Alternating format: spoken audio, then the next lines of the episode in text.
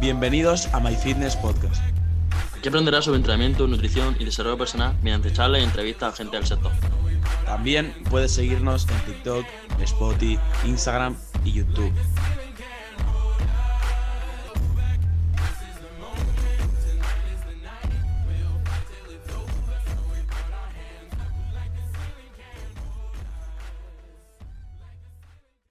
Bienvenidos a My Fitness Podcast, bienvenidos a un nuevo episodio y en el día de hoy, como estáis viendo en, bueno, en el título, eh, pues vamos a estar un poquito hablando sobre un cambio, un cambio que al final el protagonista en este caso soy yo, pero ya veréis que aquí Alberto juega un papel fundamental, también en parte él es el protagonista.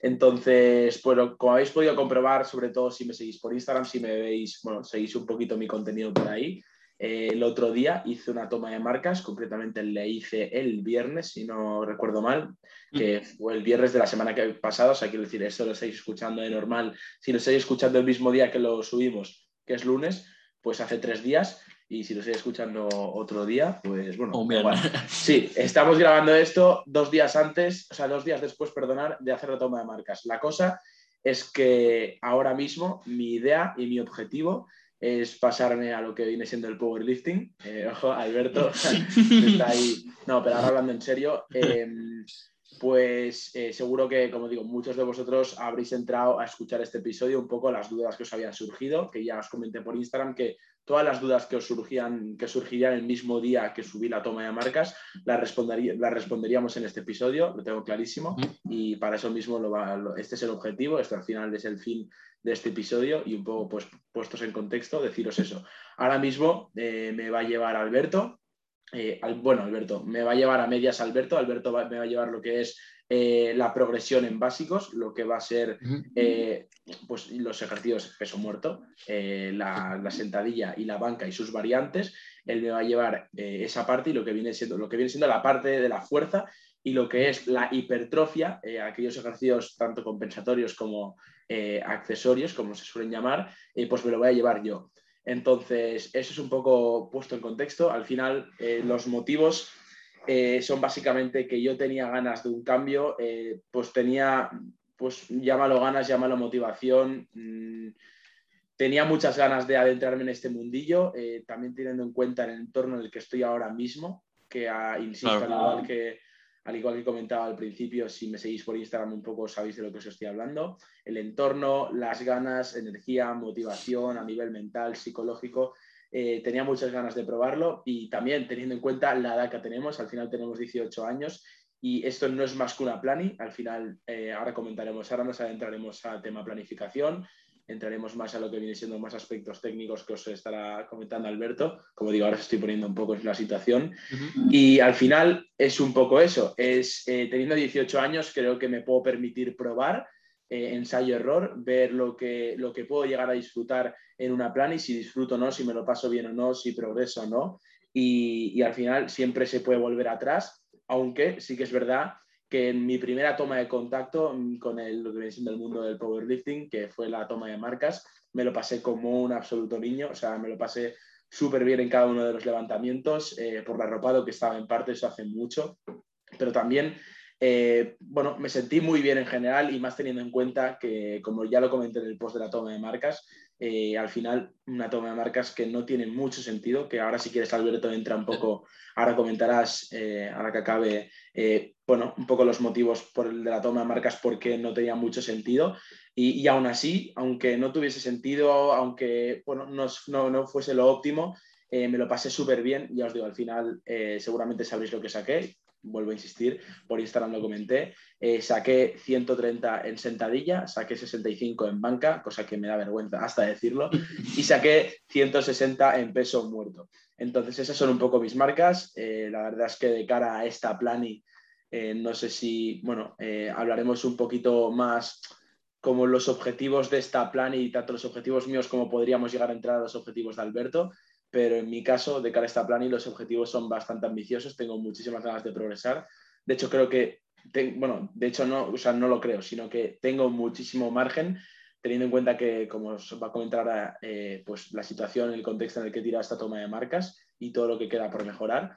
Entonces, nada, Alberto, antes de nada, eh, bueno, antes de seguir contestando algunas dudas que ya me han hecho y que quedan por resolver, vamos a pararnos un momento y explica un poquito el porqué de esta toma de marcas, porque no tenía mucho sentido, pero al final por qué la hicimos.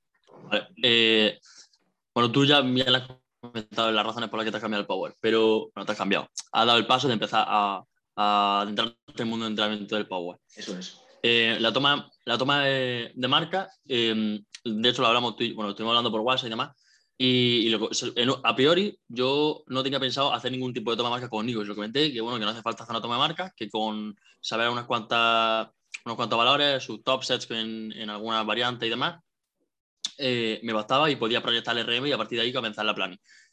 sin necesidad de hacer una toma de marca que te fatigue y demás. ¿Qué pasa? Que a nivel teórico sería lo óptimo. A nivel práctico, conociendo a Nico, eh, conociendo el contexto y siendo más, más, bien realista, aplicándolo, aplicándolo y como a mí me gusta ser, mucho, a mí me gusta ser muy eh, pragmático y que la persona saliera bien al plan. Y es por eso que yo pienso que, aunque a nivel teórico la toma de marca no tenía mucho sentido dentro de lo que cabe, sí es verdad que a nivel de motivación y de tener un punto desde eh, desde el que partimos es clave. Es decir, Nico ahora mismo sabe que parte de 130, 65 y 160 cuando Nico haga una planning del tiempo que sea y Nico vea que ya no está en 130 ni está en 65, sino que está en tal y en tal, Nico va a ver reflejado el progreso real. Porque si yo Nico le digo, mira, eh, tus proyecciones de RM son 130, 65 y 160, se la puedo clavar. Pero yo sé que a nivel mental no es lo mismo. No es lo mismo el que haya una fórmula, que haya intuiciones, eh, que te lo hagan, a que tú te cojas en la barra y notes lo que pesa la barra. Notes cómo te tira, notes cómo dices no la voy a levantar, notes en qué, en qué punto falla, no es lo mismo. De hecho, eh, o sea, hay gente, hay programadores que, bueno, que no, lo, quizás pues no lo ven lo más óptimo. Eh, que, al fin y al cabo, lo que digo, no lo más óptimo a nivel teórico, pero bueno, a nivel práctico lo veo un punto muy bueno. Y al final, aparte de que esto puede llegar a ser algo más realista de lo que sería estimar eh, pues el propio, eh, el propio RM, eh, más o menos, ¿no? por eso al final estimar. también te va bien a ti de cara a la planificación, de cara a las variantes que me has puesto, que ahora entraremos un poquito a explicarlo a nivel más técnico, pues de cara a eso a ti te ha podido ver bien, pues por cómo me muevo, aunque de la manera que me mueva ya, ya, por lo que decimos, por la desadaptación, no solo a las cargas, sino a movimientos como la banca, que llevaba más de un año sin hacerla, y el convencional que llevaba alrededor de ocho meses sin hacerlo, pues un poquito has podido ver eh, pues cuáles son mis debilidades, mis puntos fuertes a lo largo del movimiento, a lo largo de los ejercicios y a partir de ahí pues eh, sacar ciertas conclusiones, aunque a lo mejor no sean lo más realistas, mm, lo más realistas que podrían llegar a ser, pues sacar ciertas conclusiones para programar esta planificación tan larga que se viene. Entonces, una cosa que quiero comentar es que si es verdad que en la toma de marca, si, hubiese, si tú hubiese hecho un picking, es decir, una puesta a punto y una pequeña, un, eh, te hubiesen encarrilado un poco y hubiese hecho por pues, X semanas en las que te preparase, pues hubiese tirado más. ¿Qué pasa? Que no es necesario al fin y al cabo. Yo hubiese preferido, como lo que hemos hecho, que hacer toma de marca y a partir de aquí empezamos planning. Claro, al final, cuando estamos subiendo esto, que es un lunes, es cuando empiezo la planning y es lo realmente importante cuando se empieza a trabajar y, ya habrá tiempo dentro de muchas semanas hacer otra toma de marcas y ver cómo han subido los kilos. Entonces, ahora, eh, otra de las preguntas que más me hicisteis ayer y que más seguramente se repitan es, ¿y ahora qué pasa con Gonza? Eh, pues la realidad es que yo estuve hablando con Gonza eh, de, y al final que voy a dejar el servicio con él.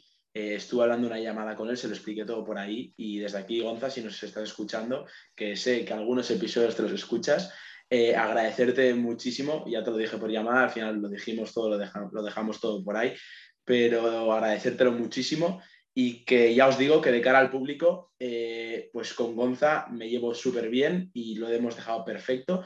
Él, de hecho, se alegra mucho de que haya tomado este paso, no dejarlo, no por el hecho de dejarlo con él, sino por lo que me viene y porque me ve con ganas y me ve con ilusión. Y al final esto se lo agradezco muchísimo y que no solo se lo he dicho a él, sino que también eh, mañana subir un post un poco hablando sobre eh, lo que le agradezco a Gonza, las gracias que le doy por haberme cambiado tanto como atleta, físicamente, como persona, a nivel mental, eh, psicológico, como lo queráis llamar. Así que este pequeño espacio del episodio se lo quería dedicar a Gonza y agradecerle. Aparte, sí, sí, aparte yo, yo, por ejemplo, también agradezco que haya estado muchísimo tiempo en Gonza que haya aprendido mucho.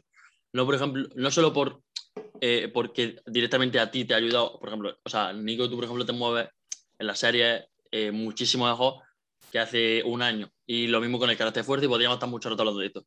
Sino que indirectamente muchas veces lo he, dicho, su forma de entrenar te influyó a ti y por ende a mí también me influyó porque bueno, al fin y al cabo, eh, aparte, o sea, ya, o sea, ya no solo como no, ya no solo como compañeros de podcast o como lo quieran llamar, sino también como amigos y como lo que sea, pues de una manera u otra te influye. Y claro, al final el comportamiento es contagioso y tú y yo tenemos contacto prácticamente a diario.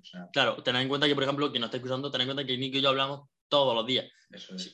ya no solo, que hablamos también de otras cosas, pero... Tengo hasta la sopa, este hombre. No, no, eh, básicamente, o sea, realmente... Y los años que quedan, ¿eh? ¿eh? Eso espero, eso espero. Nosotros estamos hablando que si el entrenamiento, que si el podcast, que si el siguiente, que si el anterior... Claro, ahora lo gracioso, ahora lo gracioso es que a Alberto lo tengo como entrenador en parte, eh, lo tengo como amigo y lo tengo como persona en cuanto a trabajar con él por el tema del podcast y todo lo que no, que si antes que, si antes ya hablábamos ahora es peor o sea, claro claro ahora es audio tras audio. Bendito por dos bendito por dos del, WhatsApp. Yo si no, yo Alberto Alberto yo no lo puedo poner ni en 1,5 porque claro tiene acento andaluz y es imposible no ni de broma. Era lo mejor a mí sí pero eso me lo dijeron eso me lo dijeron en un podcast. Me dijeron no sé qué eh, no te puedo poner ni a por 1,25 digo Vamos. bueno, al margen de esta coña, eh, como digo, agradecerle muchísimo a Gonza si me estás escuchando, si me estás viendo, un saludo, tío. Y entonces, esto es un poco todo. Esto es una breve introducción del por qué voy a, pues, adentrarme en este mundillo. Eh, pues una un poco la explicación que hay detrás, como digo, introducción, breve descripción y, el hecho de lo que comporta eh, hacer este cambio. Entonces, poquito más. Ahora vamos a entrar a lo que viene siendo. Si no me dejo nada por explicar, que probablemente cuando, cuando dejemos de grabar me arrepentiré porque habrá algo que no lo explique, pero si hay algo que no explico por aquí lo comentaré por Instagram. Así que, nada, Alberto, si te parece, ahora entras tú en juego más que antes y, y, empieza a explicar un poquito. Eh, eso es, a raíz de la toma de marcas, eh, tú como entrenador mío, en cuanto a la progresión de los básicos, en cuanto a la progresión del ámbito de la fuerza, del entrenamiento, cómo, pues cómo va a ser un poco todo. Y, perdón, ¿ves? Sí que me iba a olvidar de algo, ya, ya lo iba a decir.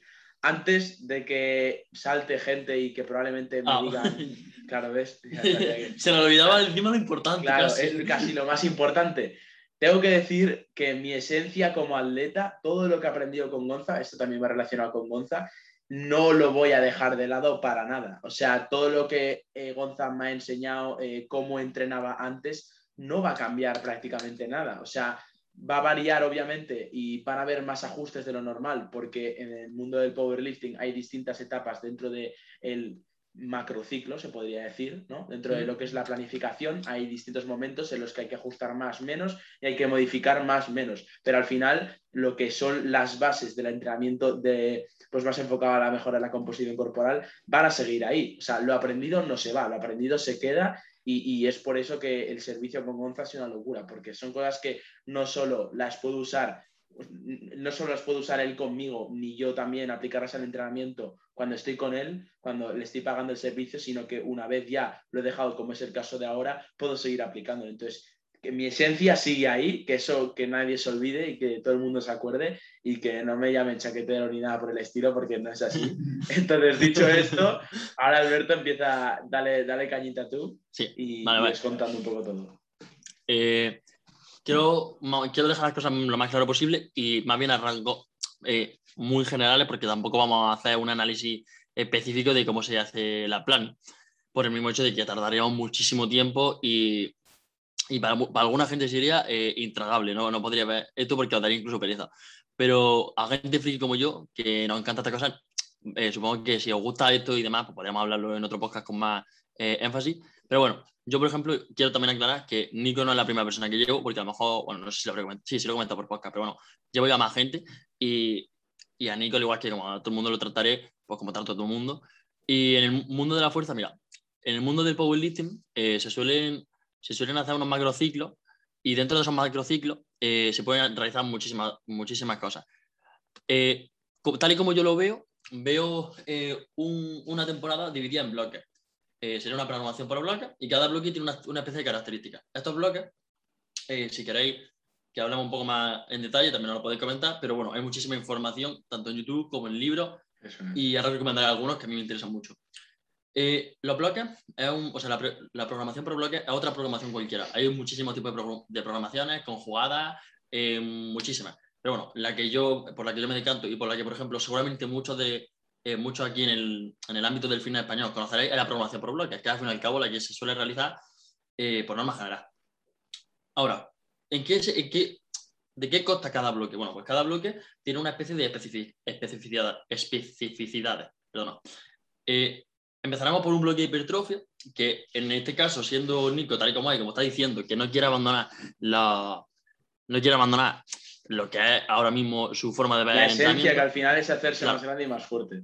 Claro, él quiere seguir eh, mejorando su composición corporal y tirando, y tirando más pesado, que al fin y al cabo lo que yo creo que todo el mundo quiere, que al fin y al cabo lo que todo el mundo quiere, porque en el powerlifting eh, mucha gente se, se, cree que la mayoría de, la, de los powerlifters hacen su básico y se van a su casa. Bueno, es verdad que sí hay ciertas corrientes que abogan por ser muy específicos, pero por lo menos las que yo considero más, no diría correctas, las que yo eh, apoyo más, eh, suelen trabajar desde lo inespecífico hasta lo específico. Es decir, el principio de la planning será muy inespecífico, tendremos cosas que a priori mucha gente dirá, esto en qué te sirve en el Power, esto no te va a servir de nada. Y luego, conforme se va acercando la toma de marca, será, será cada vez más y más específico. Vale. Al igual que se lo expliqué a Nico, os lo voy a explicar ahora. El bloque hipertrofia eh, servirá para, lo primero para ganar masa muscular, para resensibilizar el sistema nervioso central y sobre todo eh, con el objetivo de también, al estar con cargas más bajas, mejorar aspectos técnicos. Es decir, usaremos un tonelaje que no será muy alto, es decir, usaremos pesos que serán en torno a 60, 80, 85% del RM, cosa que no supondrá una fatiga, una locura básicamente. Y trabajando en un rango de reps que es más o menos lo que Nico está trabajando ahora mismo. Es decir, entre 6 y 20 repeticiones. 5 20 repeticiones. Un rango que más o menos, como no me gusta a mí llamarlo, pero un rango de hipertrofia. No me gusta llamarlo así, pero para que la gente no entienda. Eh, dicho esto, en este bloque de hipertrofia se usarán unas variantes. Es decir, normalmente en el powerlifting hay unos básicos de competición. Cada uno elige el suyo, pero los más comunes son low bar. Eh, bueno, lo más común no voy a decirlo porque si no aquí me, me meto un en un charco que flipa. Sí, sí.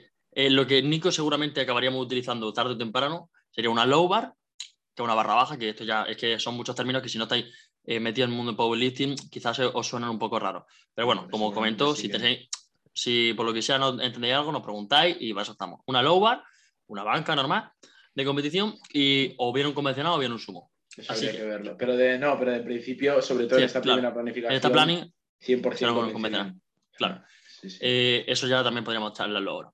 En este bloque de hipertrofia eh, haremos distintas variantes.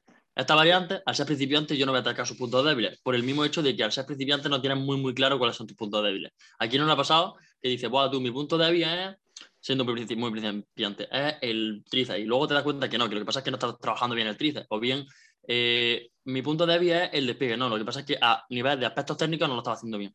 Es por eso que lo que sí trabajaremos son puntos débiles de por ejemplo, lo que sí quiere Nico, que son pues, a nivel musculatura y a nivel aspectos técnicos. Pero, por ejemplo, eh, yo intentaré trabajar aspectos técnicos mediante variantes. Ahora comentaré algunas, o puede ser el rebote en una sentadilla, que eso te servirá, por ejemplo, en el tiempo. Nico tiene dos variantes generalmente por básico de competición, dos variantes en la banca, dos variantes en la sentadilla y dos en el muerto.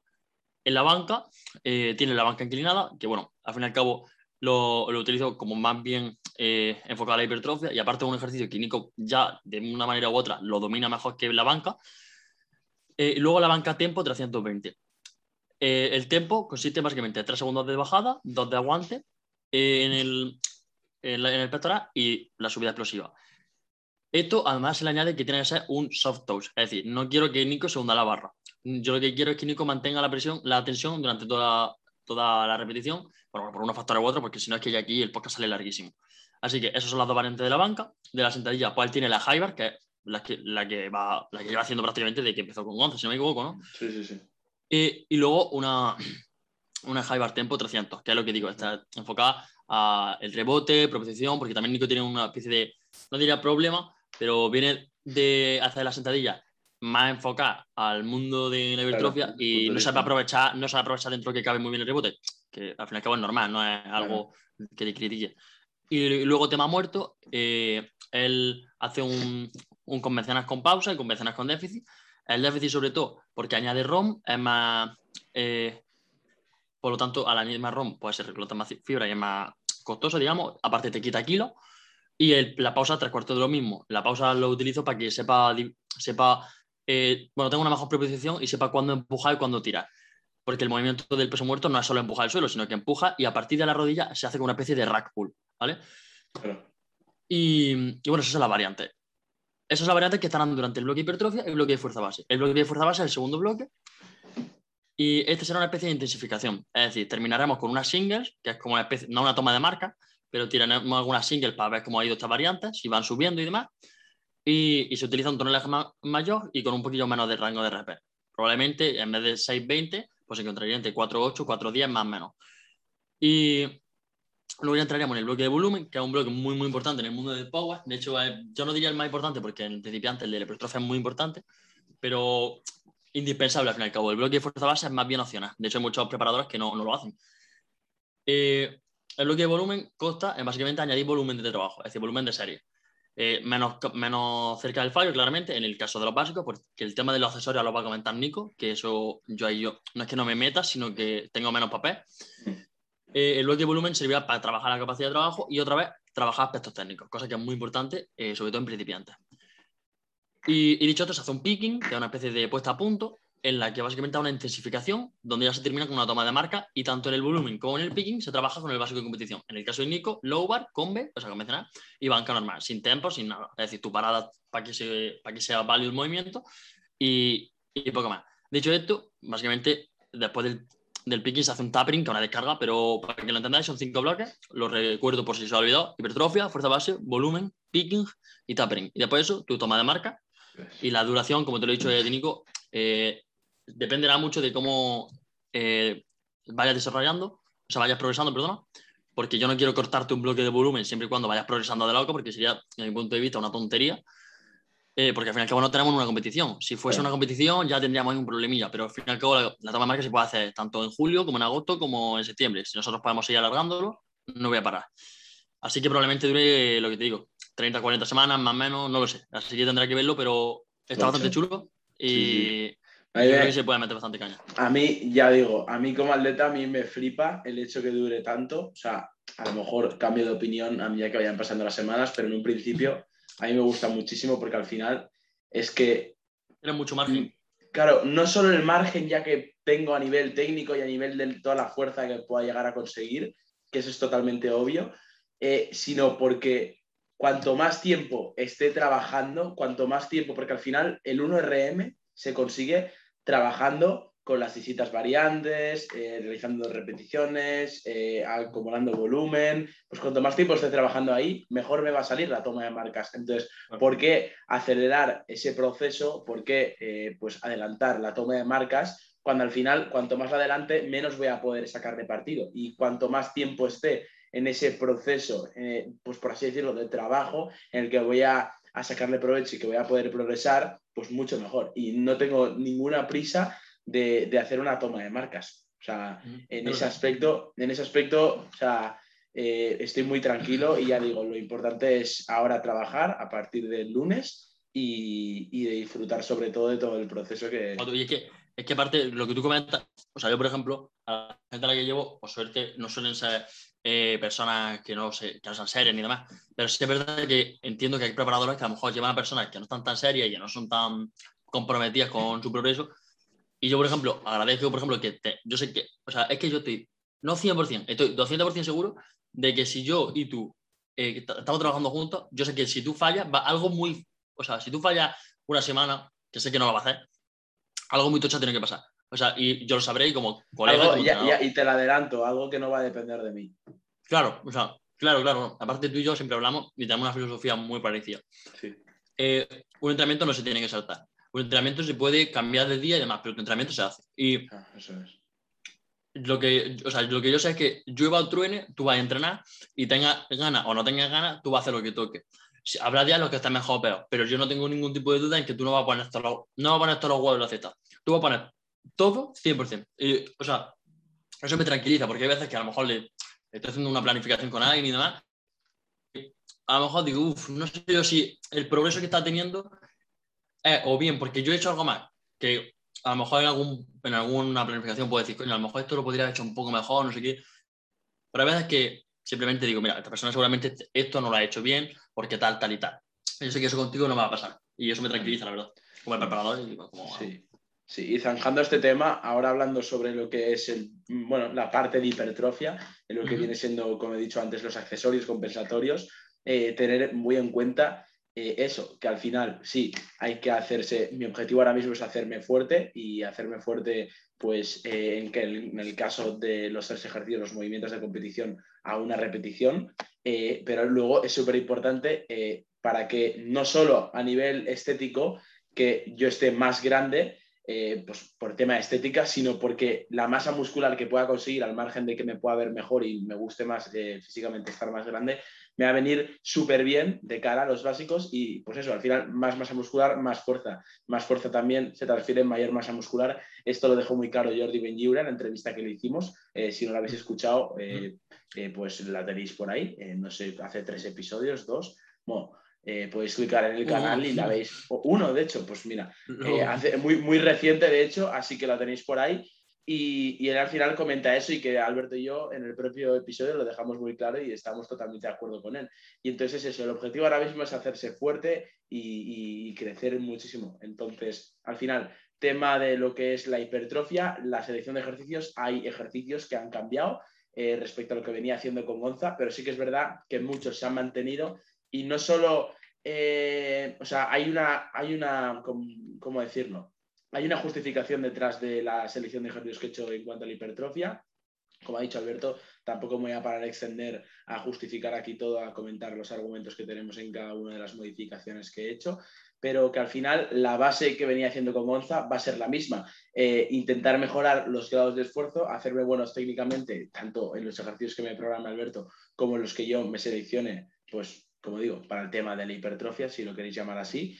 Y, va a ser eso únicamente, que sí que es verdad que el tema del volumen y la intensidad habrá que ir ajustándola, como os he comentado al principio del episodio, eh, pues eh, en, base a, los, al bloque en que nos encontremos. Como ha dicho Alberto, lo ha comentado muy bien, ha, resumido muy bien los bloques que hay dentro de al menos nuestra planificación, lo que, lo que Alberto va a hacer conmigo, pues dependiendo en qué bloque nos encontremos, vamos a subir o vamos a disminuir el volumen de entrenamiento, nos vamos a poder aprovechar más o menos de los accesorios barra compensatorios y, por, y eso vamos a, no solo ya el volumen de intensidad, sino que a lo mejor hay veces que mm, vamos a tener que quitar ejercicios. Y al final también tener en cuenta una cosa, eh, las primeras semanas, sobre todo en este bloque de hipertrofia, probablemente vayan a haber ajustes eh, no solo en la selección de ejercicios de hipertrofia, sino que el propio Alberto a lo mejor cambia algo, pues porque al final Alberto, la única referencia que puedo tener conmigo de, como atleta es una mera toma de marcas. O sea, es